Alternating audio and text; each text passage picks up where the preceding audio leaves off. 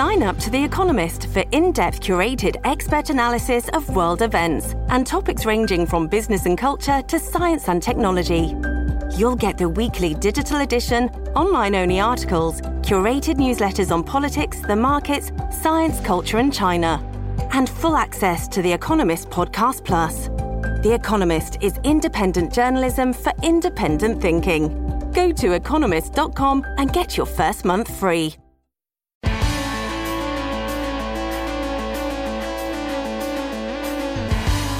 Pod Next. Pod Next. Fala galera, estamos aqui para o episódio 29 do Pod Next. Tô eu, JP, e eu tenho falado bastante do meu cabelo aqui na entrada, requei ele dessa vez. salve ouvinte, salve JP, aqui é Gustavo Rebelo e hoje o castelo vai cair. Eita! Olá, galera, Isabela da Serra Fluminense hoje e eu gostaria de deixar aqui gravado minha reclamação com a CBF e a Comebol que marca jogo do Flamengo quinta-feira quando tem gravação. Hoje é meu pai que tá gritando ao invés dos torcedores na janela. tá certo. Bom, a gente tem um programa hoje bem diverso e vamos para ele. Bora! Bora pro programa, JP. Abrimos o episódio dessa semana com um tema que está esquentando e se entrelaçando com as eleições americanas. Você conhece QAnon e suas teorias da conspiração? A estatística dessa semana é sobre o quanto os estados americanos vacinam seus habitantes. E a América Latina volta à nossa pauta, dessa vez na figura de Vizcarra, o atual presidente do Peru. Pode ser que não seja mais presidente quando esse episódio chegar ao ar. O Gustavo fala do impacto mundial da produção de arroz na pauta do meio ambiente. Eu explico na coluna de economia como uma recessão afeta o mercado de trabalho para homens e mulheres de forma diferente e como, no caso do Covid, até isso ficou de cabeça para baixo. A coluna do Bizarro traz dentes, corpos dissolvidos em ácido e uma briga histórica. E será que o Gustavo descobriu pinguins em Vênus? Não, calma, gente, é só fosfina mesmo. E como sempre, fechamos com a agenda da semana que tem a agenda do futuro, além de e-mails dos nossos queridos ouvintes e as nossas preferidas dicas. Vambora?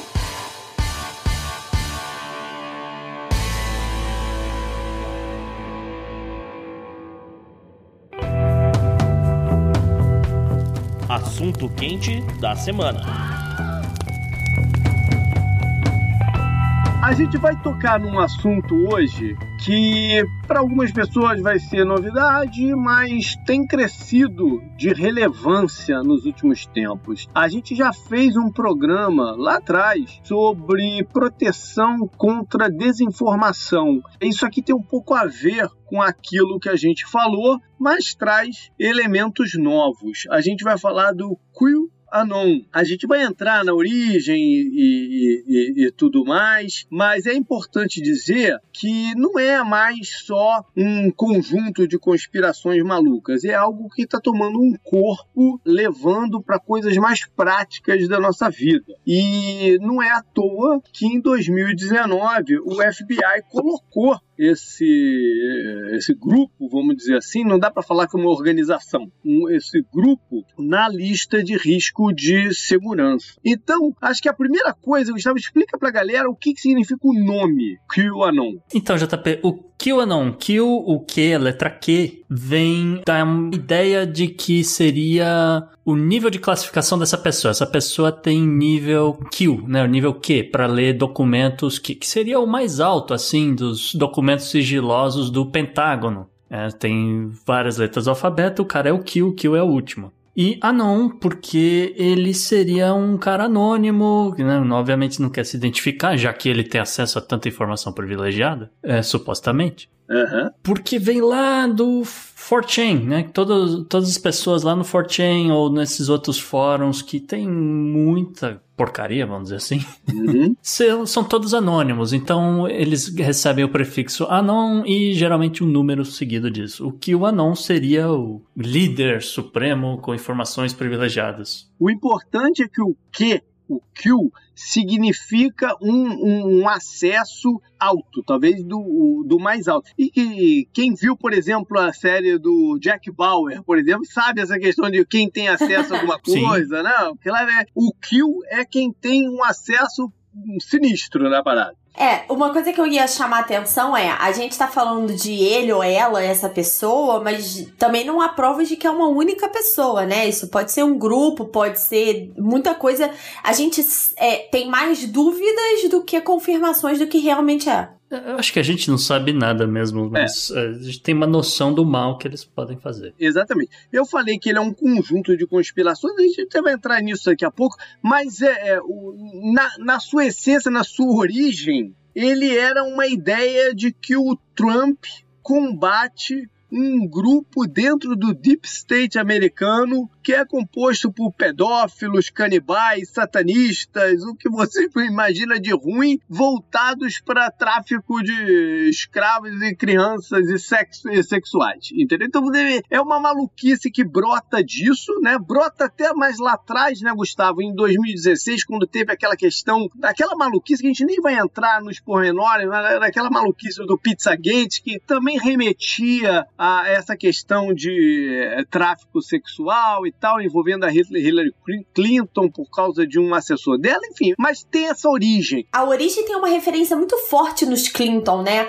O que seria o primeiro recado do que o Anon na rede faz referência à família Clinton, especialmente a Hillary, e depois teria um dossiê sobre o Bill Clinton, que ele seria até, é, o, JP falou, né, estaria envolvido em tráfico de pessoas e tudo, mas que ele seria até um serial killer, porque ele mataria as pessoas que descobriam isso. Então, assim, é, um, é um nível de loucura acima do, do que a gente está acostumado. Aí escalona. Aí já vai para agora já vai para antivex, para ONU é um mal que domina o, o mundo, para questão Covid das não existe. Covid não existe, questão das máscaras, né? Anti-máscaras, anti, anti Bill Gates, anti todo mundo de Hollywood, claro que antes o, o, o anti-Obama, até anti 5G entra na parada. Aí tem gente anti 5G. Anti, anti é. O nível do anti-Obama é que chegaram a cogitar, porque uma das teorias do QAnon fala de um anticristo, né, que viria e tal, não sei o quê. E uh, houve dentro aí dos apoiadores a ideia de que o Obama seria o anticristo. Gostaria só de deixar isso aqui de novo. Vamos registrar o nível de loucura dessa gente. Pois é.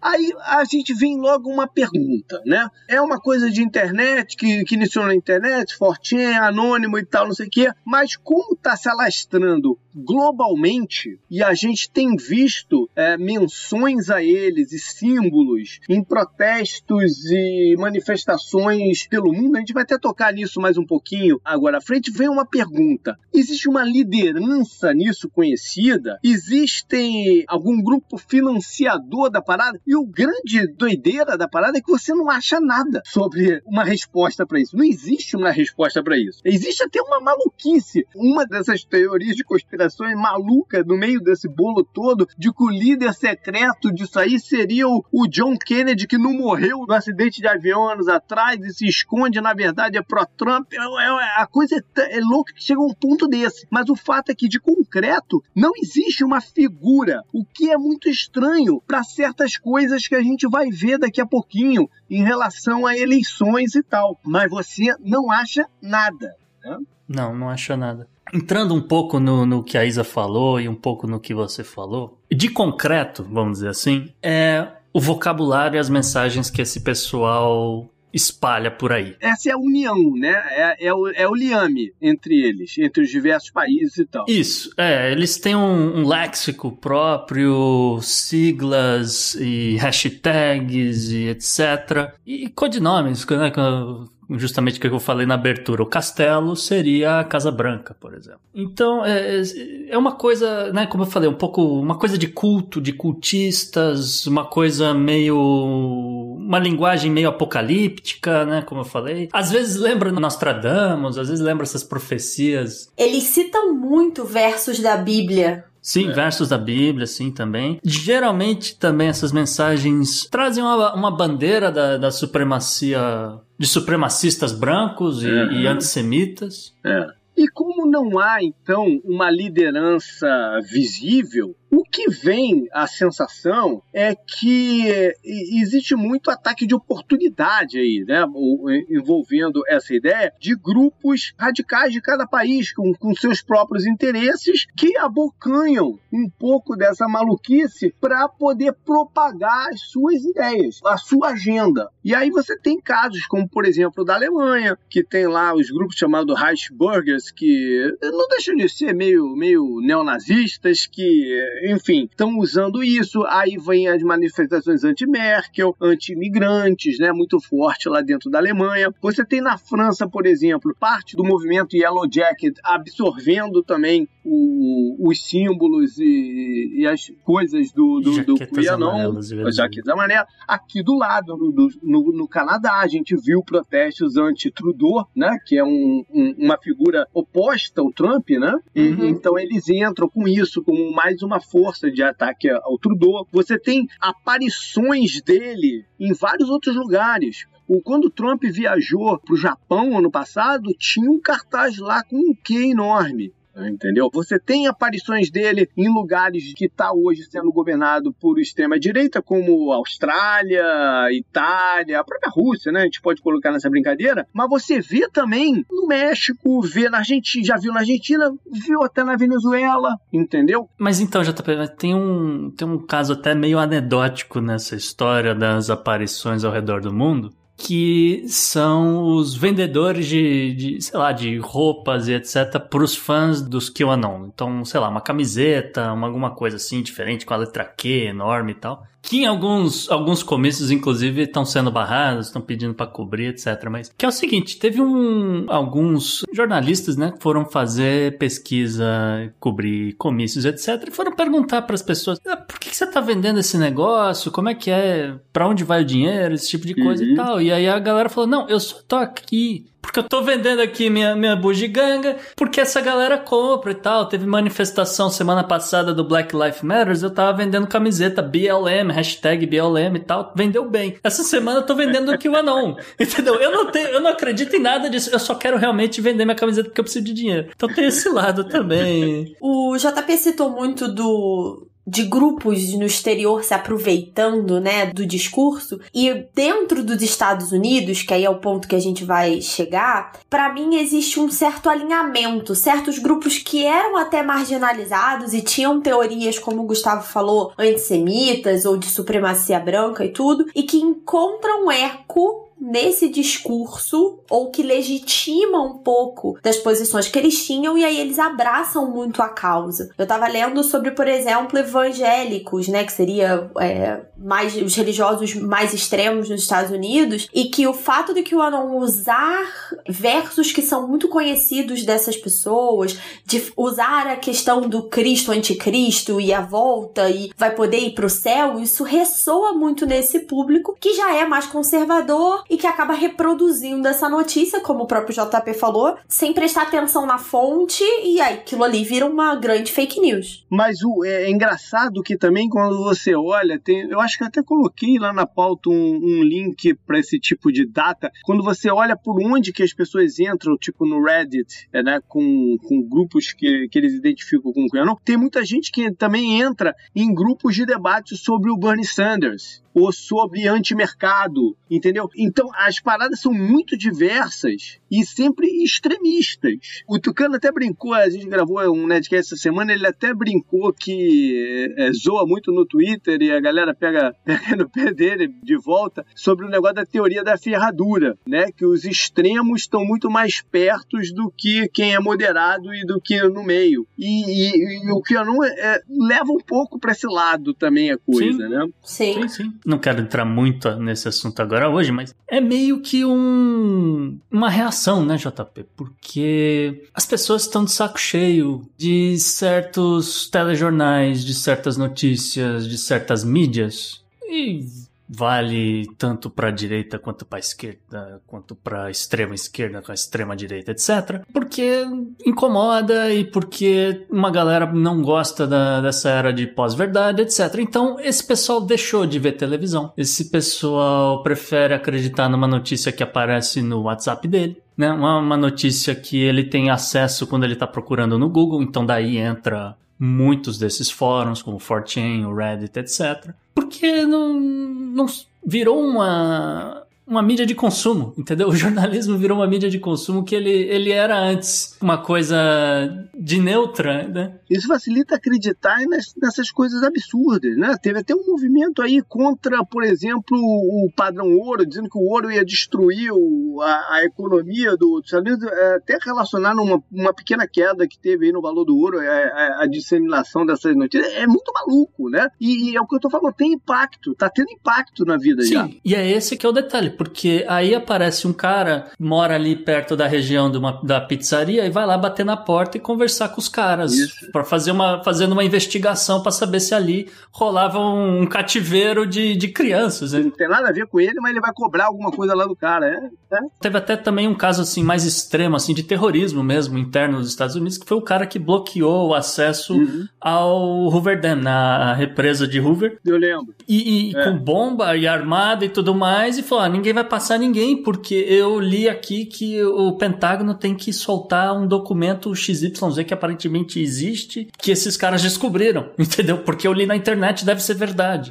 É. Aí então a gente tem que, já que a gente não achou líderes, né, que possam estar tá levando a, a ideia para algum lado ou outro, a gente tem que tocar num ponto aqui importante, que é parte da origem da coisa, que é o posicionamento do presidente Trump e o como isso está facilitando que essa maluquice tome vulto, né? Ele então fomenta essa maluquice por não desqualificá-la, em primeiro lugar. Sim. E o Gustavo falou aí de vocabulário próprio e tal, não sei o quê. Ele é chamado dentro do negócio do que com o símbolo do mais na frente, o Q plus é o codinome dele na parada. E aí a gente tem, por exemplo, o, o filho dele retweetando mensagens disso, entendeu? E, e um detalhe simbólico simbólico que algumas pessoas perceberam é, tipo assim, quando começa algum assunto relacionado ao que esses caras, esses malucos estão falando, e o Trump aparece numa entrevista, por exemplo, usando gravata amarela.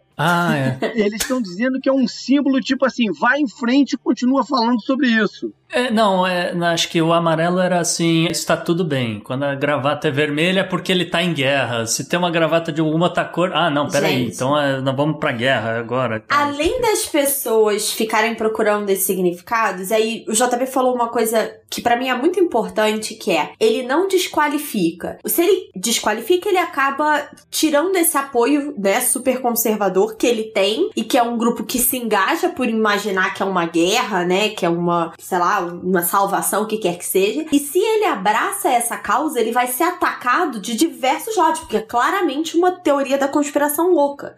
Então, ele não falar nada ou ele alimentar esses pequenos sinais é perfeito para a estratégia dele que a gente já vem falando há alguns episódios, de angariar eleitores em determinados grupos não por agregar, mas pela separação. Sim, mas do, do mesmo modo que, por exemplo, alguns dos republicanos tradicionais, né, mais comprometidos, estão fazendo isso, estão desqualificando, né, mas é, é, não vem ao caso porque ele foge um pouco da, da, da linha republicana. Mas o que é importante, por exemplo, é que o vice dele dele, o Mike Pence, desqualificou. E teve um evento essa semana em que ele ia participar lá em, em Montana, era um desses eventos de financiamento, né, de recolher dinheiro para campanha, e levantou-se a história de que quem estava organizando isso são duas pessoas que estimulam essa conversa do QAnon, e ficou aquele negócio, ele ia e não ia, ele falou, não, não vou, né, e, e, e cancelou, a, ou seja, ele está de fato desqualificado desqualificando, né, indo contra o, o, o chefe, vamos dizer assim, na brincadeira. E eu vou ser muito sincero, JP. O Trump tem buscado, mais ou menos desde 2017, quando ele se afastou do Steve Bannon, que era um líder conspiracionista, usava o. ainda usa o, o Breitbart News uhum. para divulgar certas teorias e maluquices.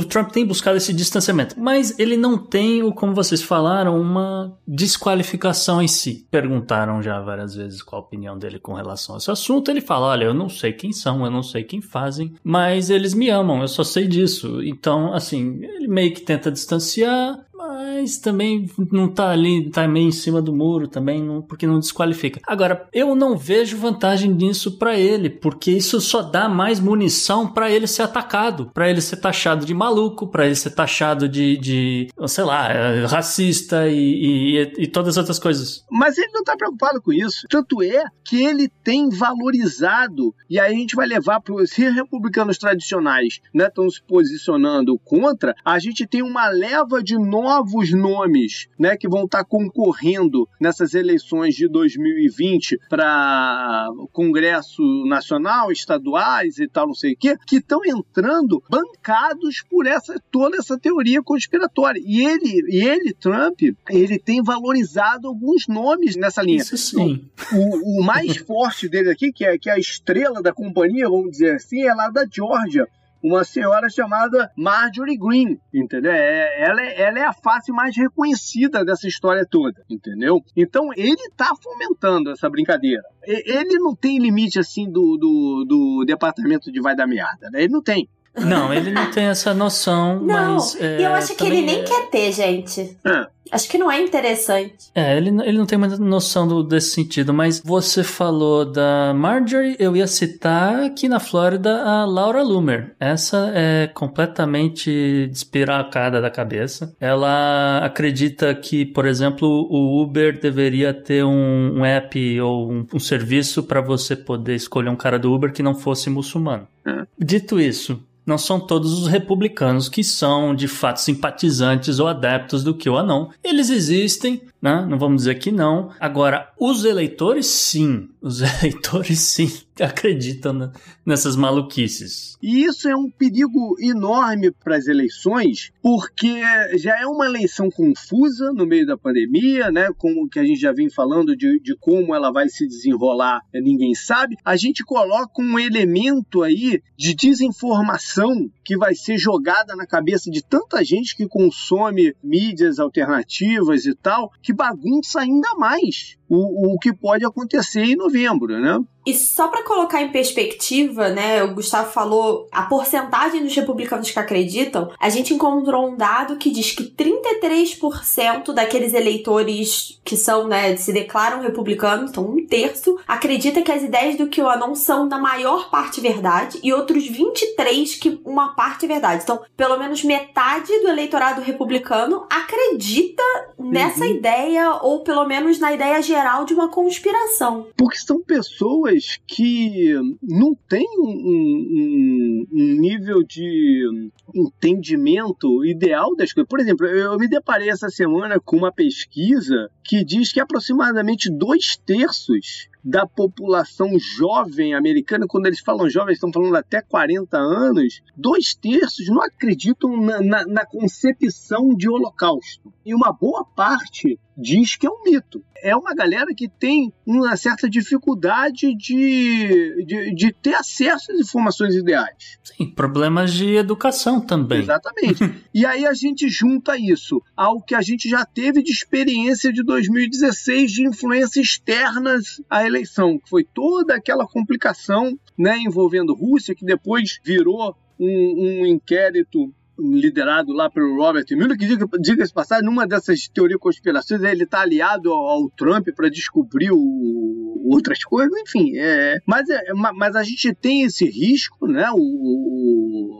alguns dos postos oficiais de, de, controle da eleição já estão alertando que isso está acontecendo. Existe toda essa questão de, de, de ads, né? E, e, e, propaganda que são colocadas em, em mídia social por, por, por, essa galera externa. O medo de, de hackers atuarem de fato né, no, na eleição. Por exemplo, já se tem notícia aí que um site democrata, de, né, de estratégico democrata, se chama. Eu vou falar em português em inglês, eu vou falar em português. SKD Knickerbocker que ele tenha sido hackeado. Nunca ouvi falar. É, pois é, entendeu? Mas é um site importante para os democratas de, de, de, estratégia da, eleitoral e tal. É, enfim, é, é, um medo real que envolve Rússia, envolve China, envolve Irã, envolve Então você está somando um monte de elementos a mais para uma eleição que não deveria. Né? Deveria ser uma coisa mais simples, mais voltada ao que, o que deve ou não se fazer pelo, país e tal. É, é complicado. E aí, uma forma de se combater isso tudo tem a ver com as mídias sociais e o que que elas estão fazendo para minimizar o, o, problema e como elas estão se posicionando. A gente teve, por exemplo, o Facebook, que há pouco tempo admitiu ter o problema, que está trabalhando em algoritmos e tal. A Microsoft também falou que achou um breach lá que ela vai corrigir para as pessoas não estarem tanto expostas às coisas, mas né, talvez seja pouco. Várias contas foram apagadas também, né? Sim. Contas e grupos já foram apagadas e tudo, então. É.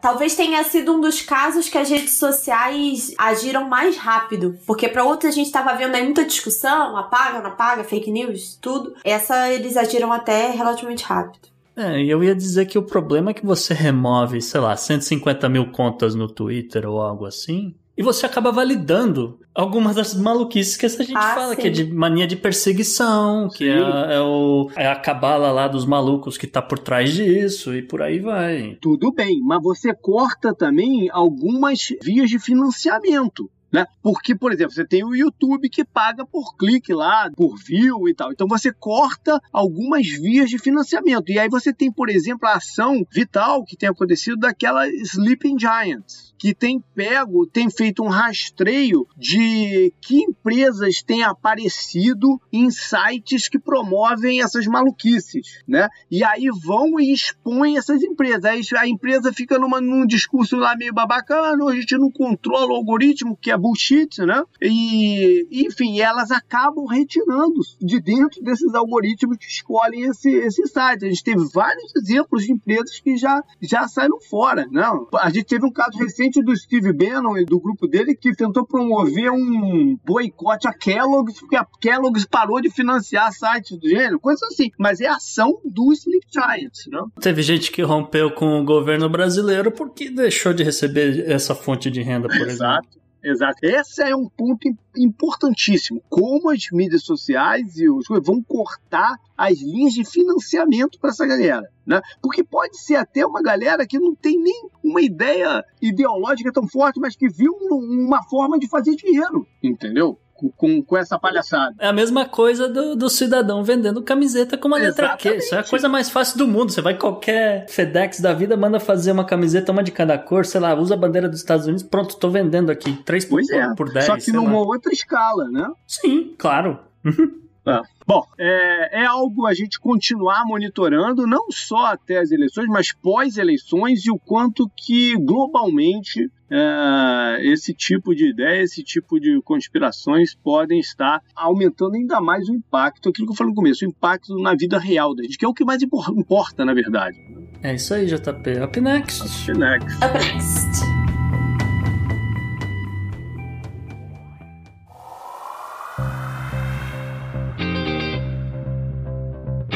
Estatística. Os números complexos. A estatística é uma ferramenta.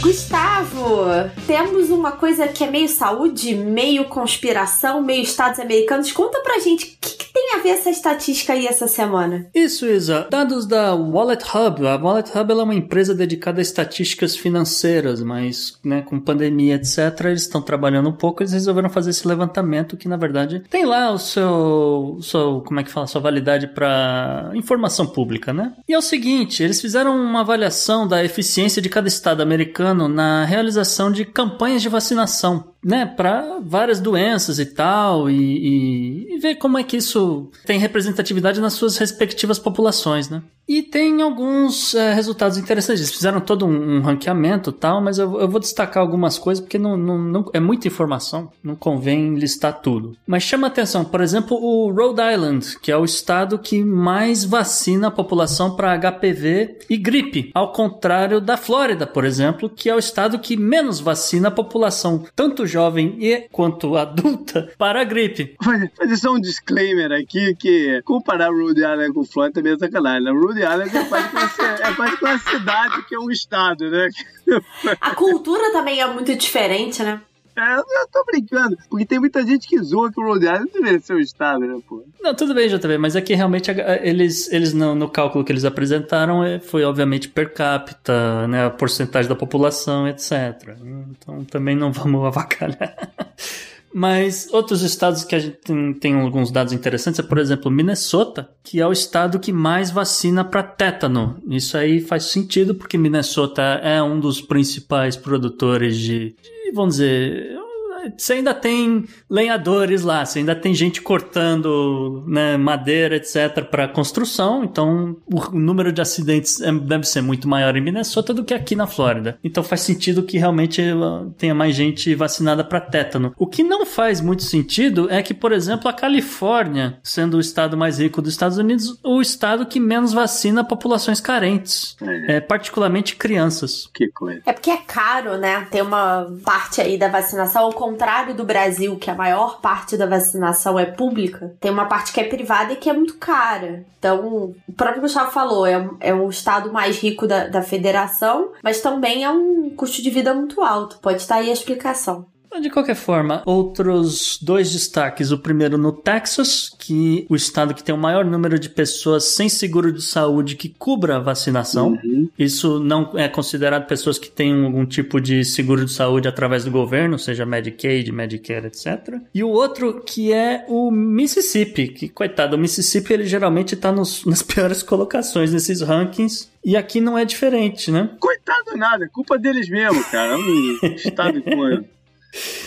Mas de qualquer forma, o Mississippi é o estado que menos vacina para HPV, para meningite, para tétano, sendo que o Mississippi é um dos raros estados que a vacinação é obrigatória para crianças. Né? Quase você não tem desculpa para não vacinar seu filho. É, realmente você precisa ter todo um atestado médico dizendo, olha, realmente esta criança tem um sistema imune comprometido que não, né, se você vacinar, pode ser que realmente ela morra. Então, é a única exceção realmente, porque por exemplo, aqui na Flórida você pode alegar motivos religiosos e não vacinar ninguém. Tá certo. Enfim, Nem comento. é, vários dados, de repente vale a pena divulgar o link para todo mundo dar uma olhada, viu, Igor? Fechado. Up next. Up next. Up next.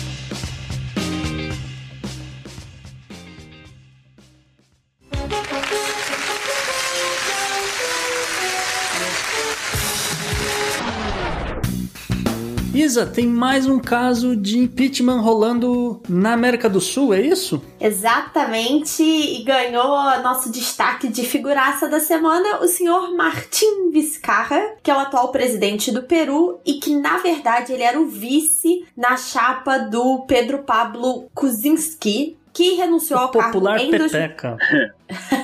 que acabou renunciando ao cargo em 2018 depois de denúncias de corrupção envolvendo a Odebrecht. Então, quem lembra, né, a Lava Jato Estou transbordando chocado. fronteiras aí. Pois é, agora o próprio Vizcarra tá encarando um processo de impeachment no Congresso peruano sob acusações de pedir que funcionários mentissem sobre a contratação de um cantor que nem é tão famoso assim para palestras motivacionais. Ele pediu que mentisse a quantidade de vezes que a pessoa tinha ido ao palácio. O melhor de tudo pra mim é que o processo oficialmente é baseado na incapacidade moral do presidente de governar. Eu acho que se isso fosse uma, uma coisa, sabe? Tipo, aqui no Brasil, acho que ninguém não ia sobrar ninguém, né, gente? No No Brasil. Peru Mas tudo bem. sobra, né? Porque você falou do PPK aí que renunciou, mas ele, ele renunciou após ser aberto um, um, Um processo, de impeachment. sim.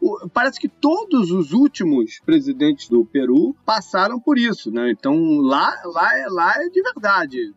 É, tem a questão do Fujimori e tudo. É, aqui o JP falou que os últimos presidentes do Peru é tipo o estado do Rio, sabe? Que os últimos Uhum. não sei quantos É aí. governadores foram presos, afastados. É isso mesmo. É nessas horas que eu, eu dou certa valorização no sistema parlamentar. A galera coloca lá um voto de confiança por N motivos, você não precisa justificar muito, e pronto, derruba o primeiro-ministro, bota outro no lugar, vida que segue. Mas enfim. Cara, se fosse na América Latina, é, primeiro-ministro ia cair mais do que técnico de futebol. Olha que tá difícil, hein? Não, mas é o que tá acontecendo no Peru, JP. É, não, Peru caiu um a cada trocando. dois, três anos. Primeiro-ministro ia ser uns quatro por ano. Olha que técnico de futebol tá difícil. Eu não vou nem falar o placar do jogo do Flamengo aqui, gente. Agora, tu sabe uma coisa engraçada? O médico pneumologista do meu filho é peruano. E toda vez que eu vou lá, ele vira pra mim e fala: E Lava Jato? Como tá Lava Jato? Odebrecht, Odebrecht bagunça Peru todo.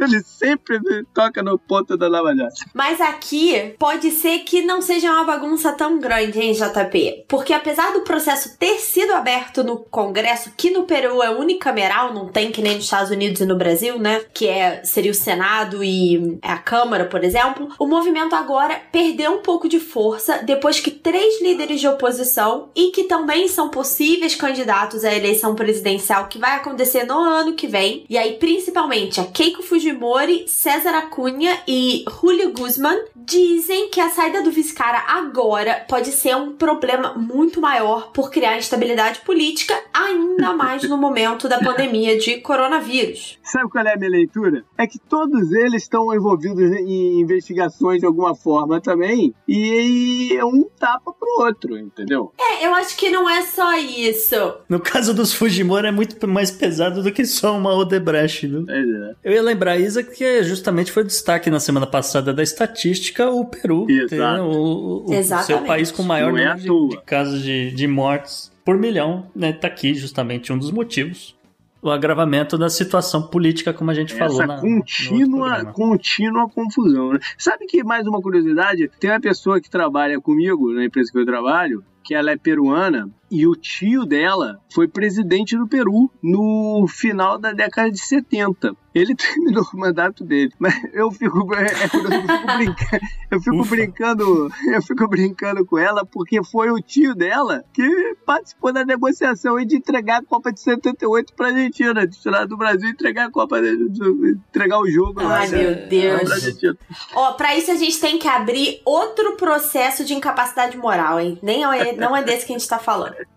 Mas como eu tava dizendo, em especial o partido do Acunha, que é um desses pré-candidatos, que foi essencial para a abertura do processo, agora tá reconsiderando essa posição e só os parlamentares desse partido são capazes de bloquear a aprovação do impeachment. Por outro lado, existe uma denúncia do próprio vice-cara que tá acusando o Congresso de fazer um complô contra ele. Já a Defensoria Pública peruana levantou dúvidas se o processo de impeachment presidencial do jeito que está sendo feito está correto, e o primeiro-ministro acusou o chefe do Congresso, Manuel Merino, de envolver as Forças Armadas no processo, que tem todas as cicatrizes aí dessa história do Peru. Abre parênteses, o Merino assumiria a presidência do Peru caso Vizcarra seja impeachmentado. Então ele tem interesses aí em fazer o negócio andar. Continuamos de olho no desenrolar da história, especialmente porque a votação acontece amanhã, logo depois do presidente ir ao Congresso se defender. Então, até esse episódio ao ar, provavelmente já teremos novidades, mas ele continua sendo a figuraça da nossa semana.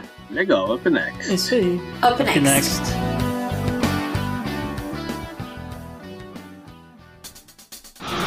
Pela união dos seus poderes, eu sou o Capitão Planeta!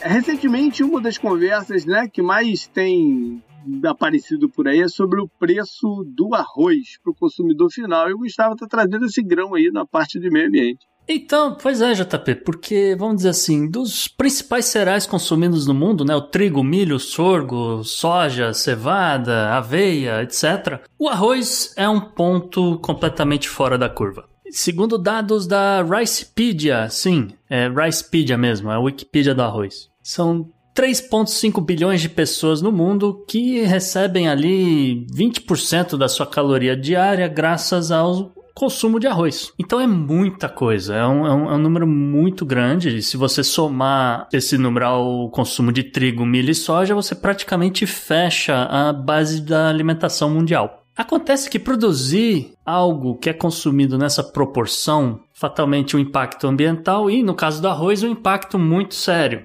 O arroz basicamente produz o dobro de emissões de gases que contribuem para o aquecimento global do que, por exemplo, o trigo. O arroz também produz metade do total de metano gerado na agricultura por conta da área alagada onde ele cresce, né? Aquilo lá tá, entra em decomposição e começa a virar gás metano, entre outros gases. Os plantations? É, não, os plantations de arroz, sim, É. exatamente. É. E no cálculo de emissão de gases por caloria gerada, o arroz é o principal vilão do aquecimento global. Isso inclui, né, no, por exemplo, comparações com trigo, milho, frutas, vegetais e, inclusive, proteína animal. Que coisa. Olha, É, a produção global de arroz produz o equivalente à emissão de gases de pelo menos 1.200 termoelétricas a carvão. E sim, o impacto ambiental do arroz no mundo é maior do que o impacto das vacas, por exemplo. Então, já que o arroz tem esse impacto ambiental enorme, a farinha tem glúten que incha a gente. E vai consumir de carboidrato aí? Tem que fazer é, batata, mandioca. Batata e Mandioca é essa conquista, é muito importante. Mas eu ia dizer que não dá pra gente falar, ah, então eu vou deixar de consumir arroz porque eu quero ajudar o meio ambiente. Como Não. você consegue falar, não, eu vou substituir a carne de vaca aqui do meu churrasco, eu vou comer mais peixe ou frango, ou sei lá. Porque realmente pra 3,5 bilhões de pessoas no mundo é morrer de fome. Entendeu? Morrer é por barato, inanição. né?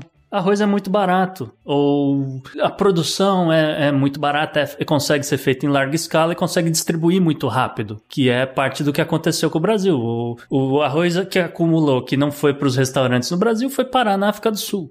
Mas, é, infelizmente, é um- nesse exato momento um, um mal necessário. Isso aí. Up next. Up next. up next.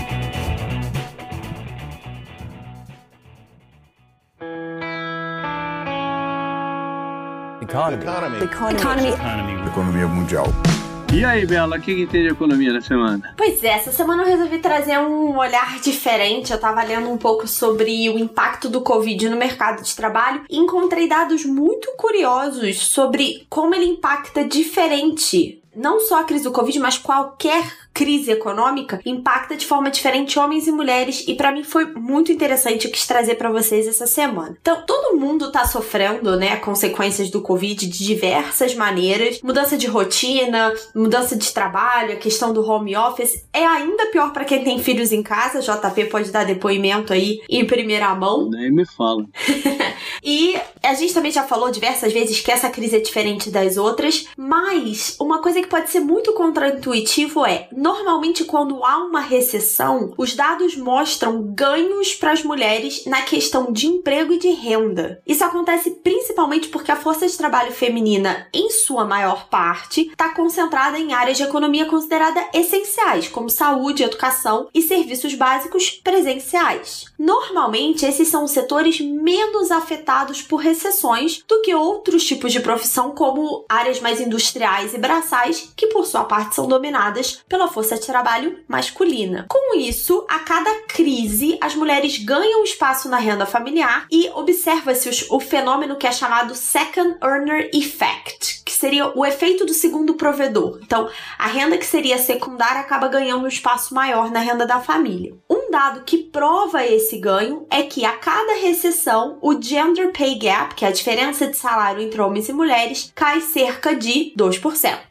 Mas essa crise é diferente em dois aspectos, especialmente para as mulheres. Um, muitos serviços considerados básicos foram fechados de forma temporária ou permanentemente, o que expôs as mulheres de forma mais intensa. Por exemplo, nos Estados Unidos, o desemprego dos homens aumentou 9,9%, das mulheres 12,8%, mostrando como essas áreas que são dominadas por mulheres foram muito afetadas. Talvez Outro- restaurantes, no caso dos Estados Unidos. Exatamente. Muita questão de restaurante, até uma questão de educação, porque teve aí um período, por mais que muitas escolas tenham se adaptado, né? É, tá tendo aí um ajuste até da quantidade de profissionais. Atendimento, eles dão um exemplo, por exemplo, fisioterapia, pilates, yoga, que Isso são quer dizer, normalmente. é, enfermeiros também, porque como toda prioridade foi para a área de UTIs ou foi para áreas de dizer, maior risco, né, justamente para cuidar da população, muitas enfermeiras que, sei lá, eram especializadas ah,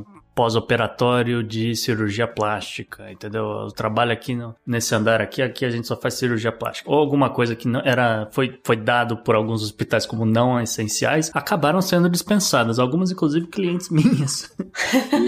E tem um outro ponto que para mim é muito interessante, que a gente às vezes não liga os pontos, é que vários estudos de antes da pandemia indicavam que as mulheres têm normalmente uma carga de trabalho doméstica maior do que os homens. Nos Estados Unidos, isso é cerca de 3 horas semanais a mais. No Brasil, essa diferença chega a 8 horas a mais de trabalho em tarefas domésticas. E esses números são super potencializados em residências com crianças abaixo de 5 anos, que normalmente tem mais essa essa questão com a mãe. E aí, uma dessas principais consequências é que as mulheres, mesmo trabalhando de casa, têm uma dificuldade de se adaptar, por isso elas acabam reduzindo suas horas de trabalho ou se retirando do mercado completamente. Algumas que foram demitidas e preferem não buscar nova colocação, é, até para esse momento em que está cuidando mais da casa. E aquelas que se mantêm empregadas tendem a preferir cargos que têm mais flexibilidade de horário e que normalmente pagam menos. Só lembrando aqui, como você falou, potencializado no caso de casas com crianças abaixo dos 5 anos, porque justamente nos Estados Unidos não existem tantas creches ou dizer, mesmo escolas para estar tá recebendo essas crianças ali, etc., como existe, por exemplo, no Brasil. É, e mesmo no Brasil, né, o, as creches e escolas primárias é um serviço com muito contato. Então, estão praticamente todas fechadas e ao contrário de outros níveis escolares que você consegue fazer algum tipo de atendimento online, isso é muito difícil com criança pequena, né?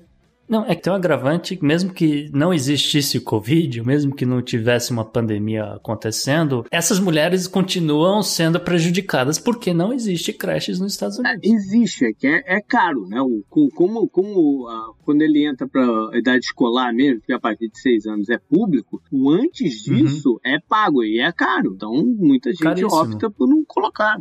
É, um dos exemplos até que é dado no estudo e que eu achei uma, uma comparação perfeita é, por exemplo, uma advogada que tem filho pequeno provavelmente vai preferir trabalhar numa instituição filantrópica que tem essa flexibilidade ao invés de um escritório famoso, que acaba pagando muito mais, mas tem uma demanda de hora também muito maior. Então, essa escolha era, já era feita antes da pandemia e ela é potencializada nesse momento, né? E aí que vem a principal consequência que eu achei muito interessante. Apesar de ser uma crise financeira, a expectativa é que essa recessão cause uma perda das mulheres ainda maior no espaço de trabalho e que essa diferença salarial que normalmente diminui, dessa vez vai aumentar em cerca de 5%, não só no curto prazo, mas também a médio prazo pela questão das adaptações e consequências do Covid. Mas, segundo o estudo, nem tudo são mais notícias, porque se for concretizada essa ideia de virtualização do trabalho, existe uma perspectiva de que as mulheres possam dedicar mais horas ao trabalho mesmo estando em casa,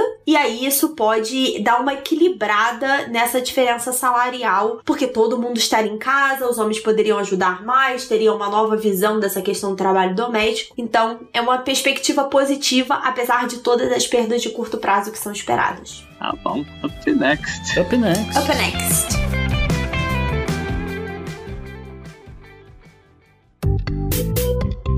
Our enemies are innovative and resourceful, and so are we. They never stop thinking about new ways to harm our country and our people, and neither do we. You can actually see Russia from land here in Alaska. E no bizarro, a gente vai falar de outra parte da anatomia humana. Isso, JP. O governo da Bélgica anunciou que vai devolver o dente de Patrice Lumumba, o ex-primeiro-ministro congolês, que já foi citado aqui uhum, no Podnext. Uhum. Ele foi assassinado logo depois de ter tomado posse, em janeiro de 1961. O dente dele estava de posse de uma família, de um ex-comissário belga, que meio que investigou o caso depois que policiais deram sumiço no corpo. Você fala o dente dele, você falou o dente, parece que ele era um cara que tinha um dente só na boca, né? É, um dente que por acaso foi cair na mão do cara, né? Não, eu acho que é pior, JP. É um dente, porque esse foi o maior pedaço dele que conseguiram encontrar. Eita. É, nunca encontraram o corpo dele. Então, resolveram abrir uma sindicância para averiguar. Esse comissário, ele meio que participou do, né, é, vamos dizer, do sumiço ou da uma investigação para encontrar o corpo. E aí ele confessou, ele confessou, olha, o Lumumba, ele foi baleado mesmo, ele foi enterrado numa área secreta, depois mandaram um outro grupo ir lá exumar o corpo sem dizer que era do Lumumba, fatiaram o corpo e dissolveram em ácido. Delicado. Foi isso que aconteceu com o cara. E aí o comissário, de alguma forma, conseguiu guardar um dente do cara de recordação. Que recordação, né? Papai, você é. voltou do Congo. O que, que você trouxe? Um dente, meu filho. Podia ter trazido chocolate. É, não é mole não. A África é outra parada, né? Não tem jeito. É, eu fico sem palavras. Mas é o seguinte, ele resolveu guardar e ele guardou então desde 1961 quando surgiu a informação de que ele teria esse pedaço do Lumumba. E aí a família, tem, são vários os, os netos e filhos do Lumumba, entraram com o pedido de né, recuperação do, do corpo do cara em 2011. Ainda assim, levou nove anos para conseguirem convencer a família a entregar a relíquia? A gente pode chamar de relíquia? Não sei. Gente! Eu não sei que. É, é, é, bizarro demais. É de tão mau gosto que eu acho que não dá para chamar de relíquia. Pois é. Nossa! E aí a gente lembra as pessoas, né? Que justamente o, o Congo era literalmente um plantation do imperador Leopoldo II, que só conseguiu sua independência da Bélgica em 1960. E aí rolou o, todo um golpe e alegando que o Lumumba era comunista e o Diaba 4, então por conta disso ele precisava morrer. Enfim, finalmente a família vai conseguir realizar um enterro pro cara depois aí de décadas. Mas episódio lamentável. Eu não sei, eu não sei o que pensar. Eu não sei se eu lamento que o cara tenha passado por isso ou se eu condeno. Por isso que ele tá no bizarro, né? Up next. Exatamente. Up next. Up next.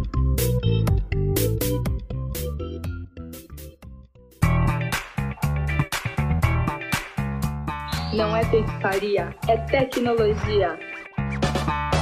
Gustavo, podemos definir então que os reptilianos são de Vênus? a gente não pode definir absolutamente nada, JP. Nada. O que aconteceu foi o seguinte: cientistas da Universidade de Cardiff, liderados pela doutora Jane Greaves, revelaram ao mundo esta semana que eles encontraram fosfina de fórmula pH3 em Vênus. E isso gerou um bafafá, um alvoroço no mundo inteiro e a galera começou a especular se poderia de fato existir vida na atmosfera do planeta Vênus. Acontece que nenhum dos cientistas envolvidos no caso caso, vamos dizer assim, corretamente, porque a ciência tem que ser um pouco cética, assim.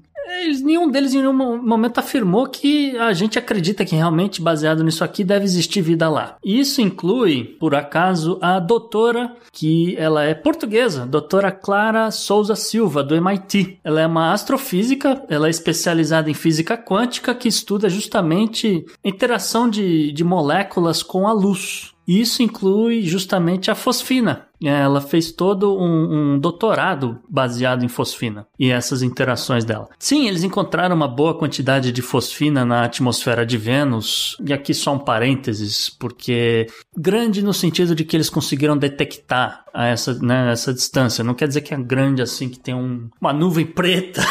de fosfina, uma coisa assim, uma coisa visível. Porque na verdade eles encontraram na concentração de 20 partes por bilhão. Isso daí não dá nem para enxergar. E uma outra questão é que ninguém sabe como é que o tal gás conseguiu se formar no planeta. E modelos justamente da doutora Souza Silva sugerem pode ter sido um processo biológico. Sugerem, não quer dizer que é. É porque justamente não se tem uma explicação de como pode ter sido formado de alguma outra forma.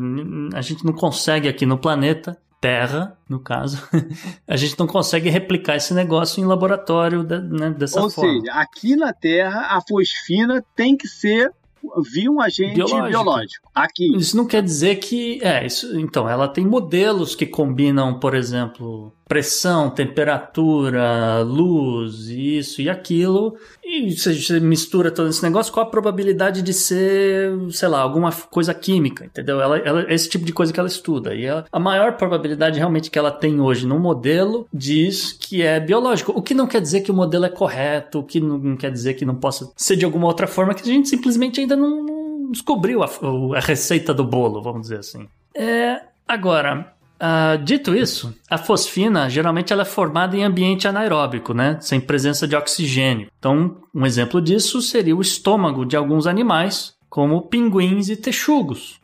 e aí, eventualmente, você detecta a fosfina nas fezes desses animais, né? Gustavo, você tá me dizendo que os primeiros habitantes de Vênus eram pinguins, é isso? Se, se talvez existam pinguins em Vênus, eu não sei. Eu, ninguém tá afirmando isso. Agora, a gente pode afirmar uma coisa, uma peculiaridade, que é o seguinte: se fosse possível respirar o ar de Vênus, na presença dessa fosfina, lembrando que é uma quantidade pequena, mas a gente estaria sentindo o cheiro de peixe podre, que é o cheiro da fosfina. porque, o, porque o pinguim comeu e vomitou o peixe. Não! a fosfina naturalmente tem um cheiro de peixe podre, JP. Então, se você sentir cheiro de peixe podre, talvez seja fosfina, vai saber. Beleza. Up next. Up next. Up next.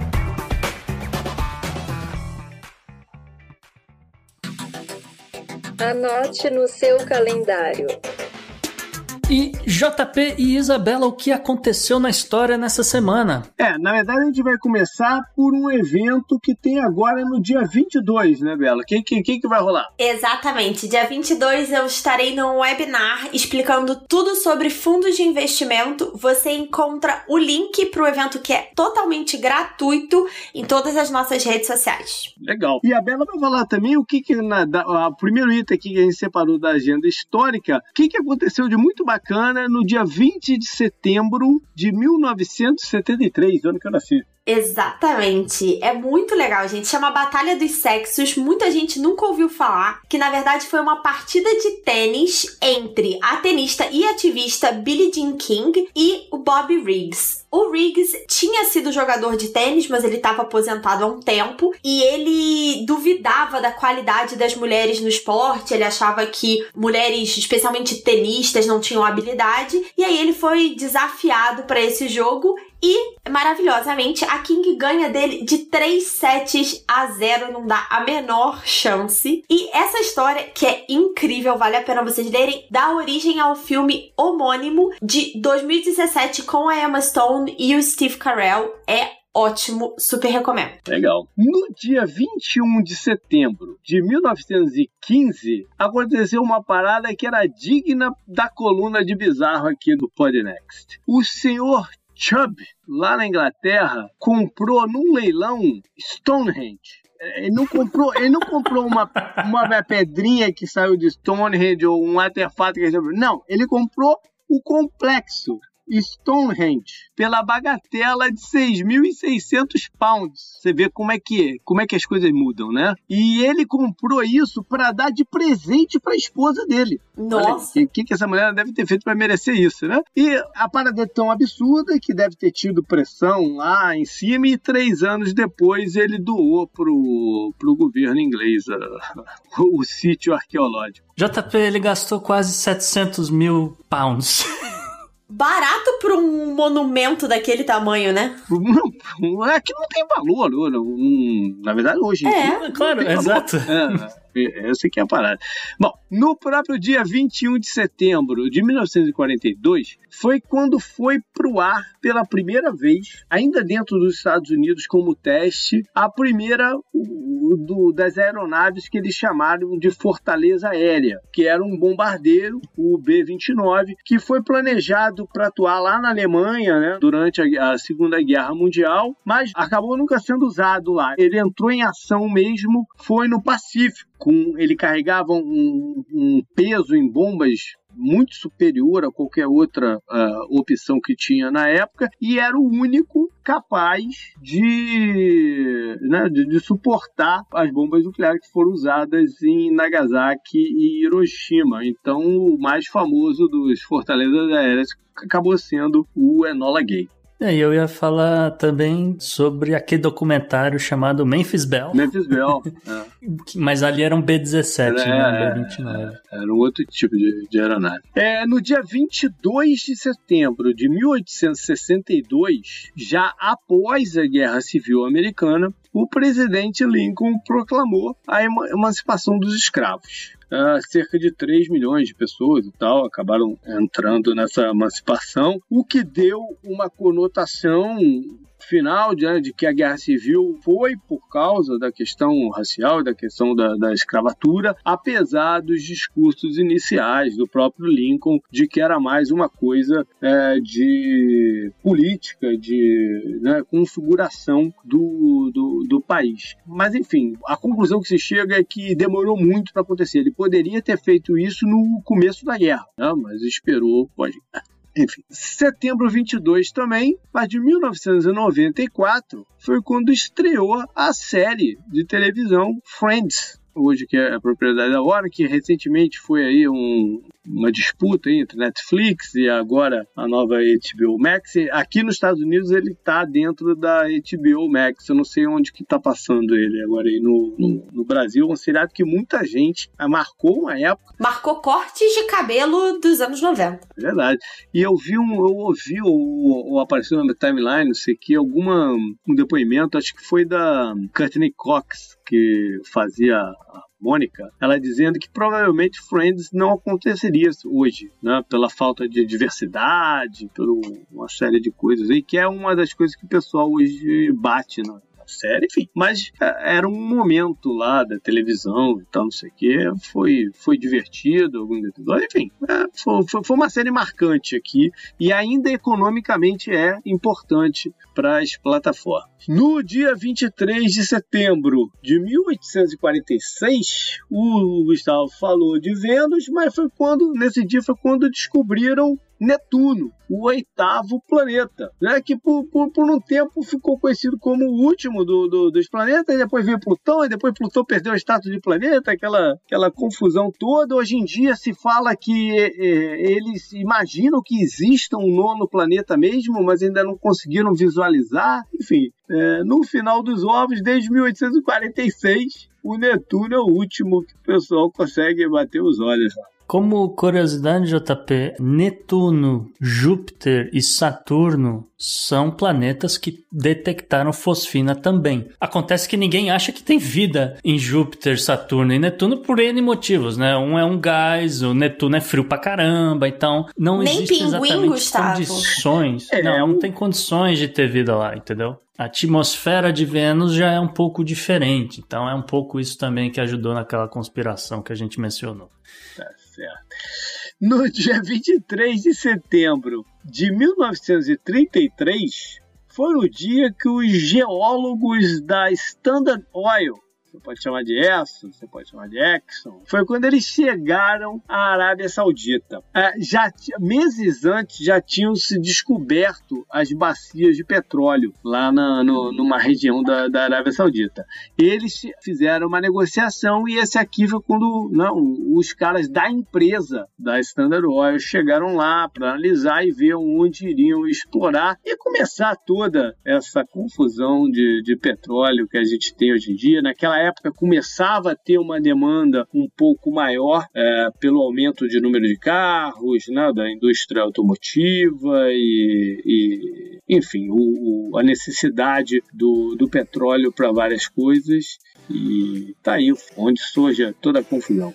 Beleza, foi isso. Up next. Up next. Up next.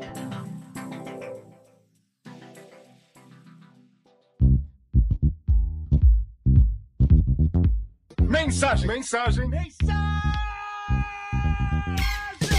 E mais uma semana que vocês, nossos ouvintes lindos, mandam um e-mail pra gente, cheios de perguntas e comentários. E esse espaço é para vocês. É, o Cristiano de Santa Cruz da Serra, Duque de Ca... Santa Cruz da Serra, o que é um bairro de Duque de Caxias? Isso é pertinho, tô pertinho de você, Cristiano, hoje. É, já fui, andei muito por Duque de Caxias. Enfim, é, minha dúvida é por que países sul-americanos aparecem tanto no ranking da Covid como comentado no último episódio e não os africanos. Essa pergunta é boa, hein? Pois é, eu fui pesquisar ah, essa resposta, Cristiano, e a verdade é a gente não sabe. Existem duas teorias principais. A primeira é que foram feitos poucos testes, o que acaba mascarando os números reais, tanto de casos quanto de mortes. E existe uma outra teoria genética que ainda a gente não tem muito detalhe. O que sabe-se é que alguns estudos já mostraram que a taxa de pessoas que apresentaram anticorpos de Covid-19, aqueles testes que indicam se já teve algum tipo de contato e infecção pelos vírus, deu um número de casos assintomáticos muito alto e desproporcional com o número de casos sintomáticos e de mortes que a gente viu pelo restante do mundo. Então, existe aí uma teoria de que, é, como a gente já viu, né, que o vírus afeta corpos de formas diferentes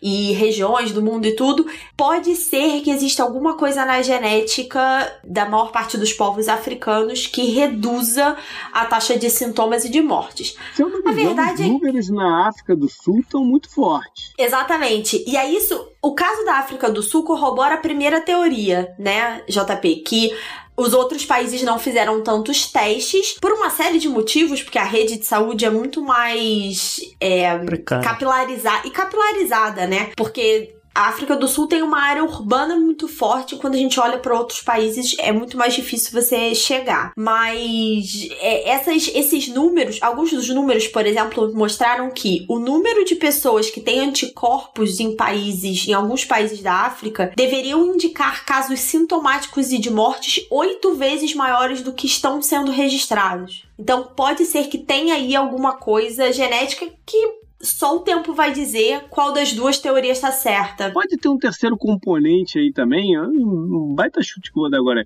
mas eu ouvi isso em algum lugar também.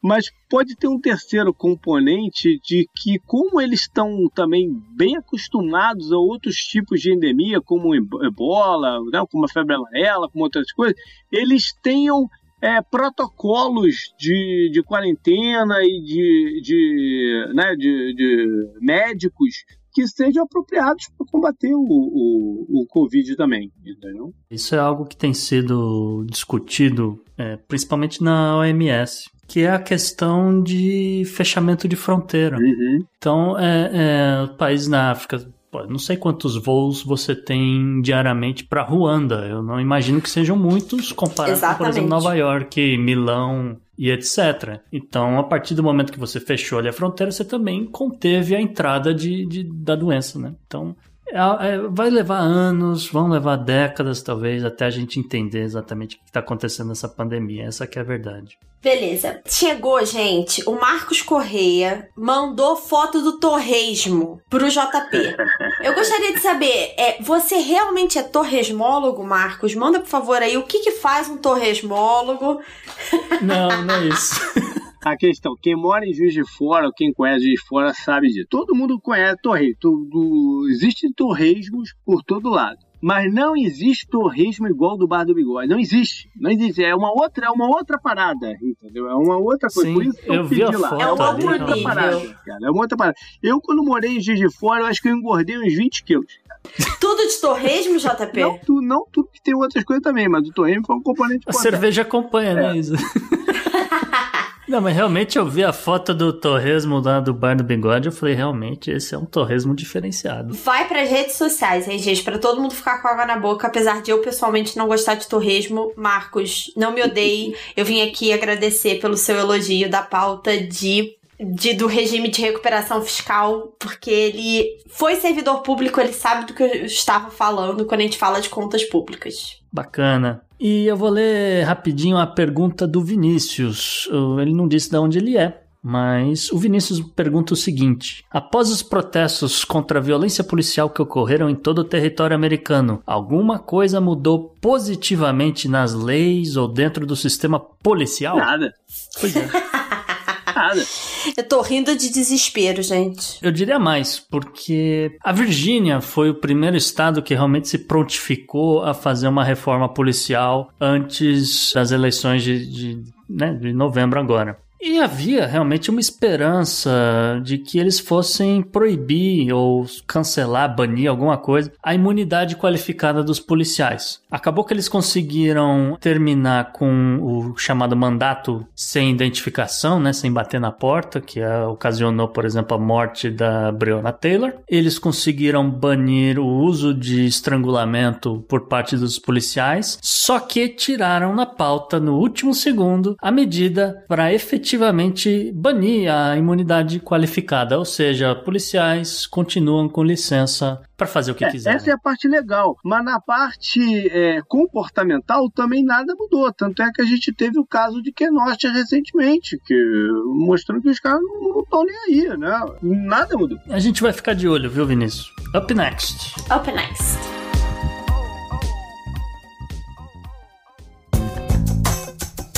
Esse eu recomendo pra você. Eu recomendo pra você.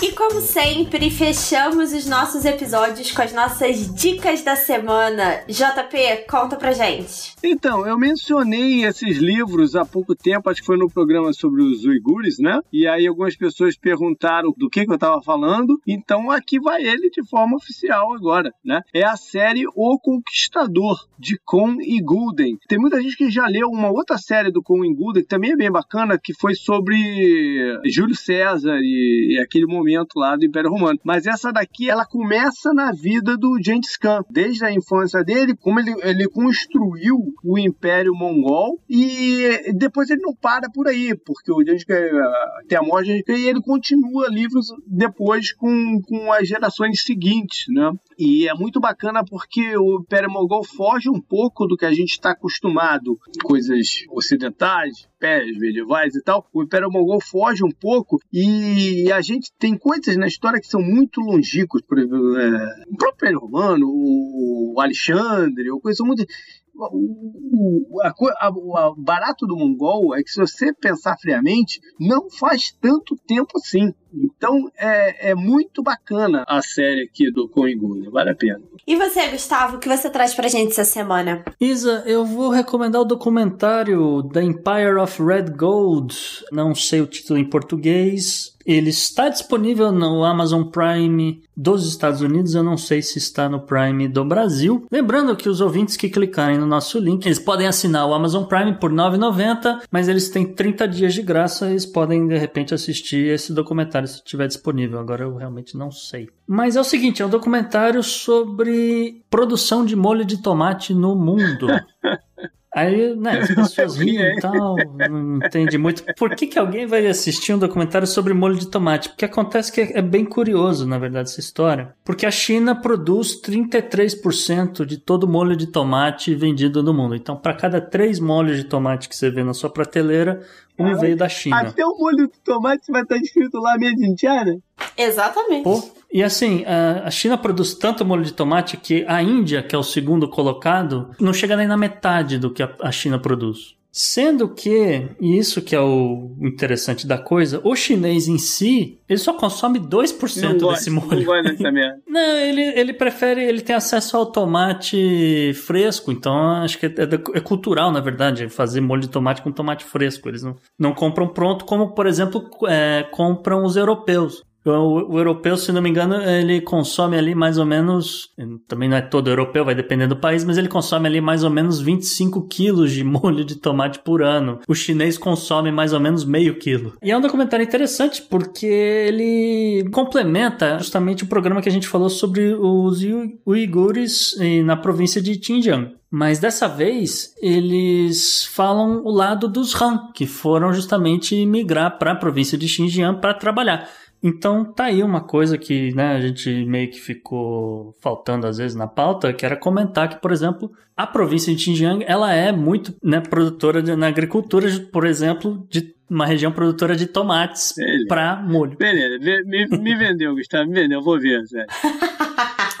E Isa, o que, que você recomenda para nós essa semana? Semana passada o JP já trouxe um livro do Ken Follett. Ah, é, dobradinha. Essa, dobradinha. Essa semana eu trago um livro dele que na verdade é uma ficção com o pano de fundo, né, da história da Segunda Guerra, que é O Buraco da Agulha. Eu acho muito legal. Eu, pessoalmente, gosto muito de ficções históricas que se passam no momento real, num espaço real, num local real, mas que a história é de ficção. E o melhor de tudo é que este livro está com quase 50% de desconto na Amazon e é ótimo, é uma leitura rápida, leve, perfeita para distrair, para ler no final de semana e, obviamente, envolve espiões e Segunda Guerra Mundial. Tem um filme também é, da década de 70, se eu não me engano, com o Jane Hackman. Sobre esse livro? É, é. É. Deve ser muito legal, gente. Mas leiam primeiro para não estragar o final da história, porque é muito boa.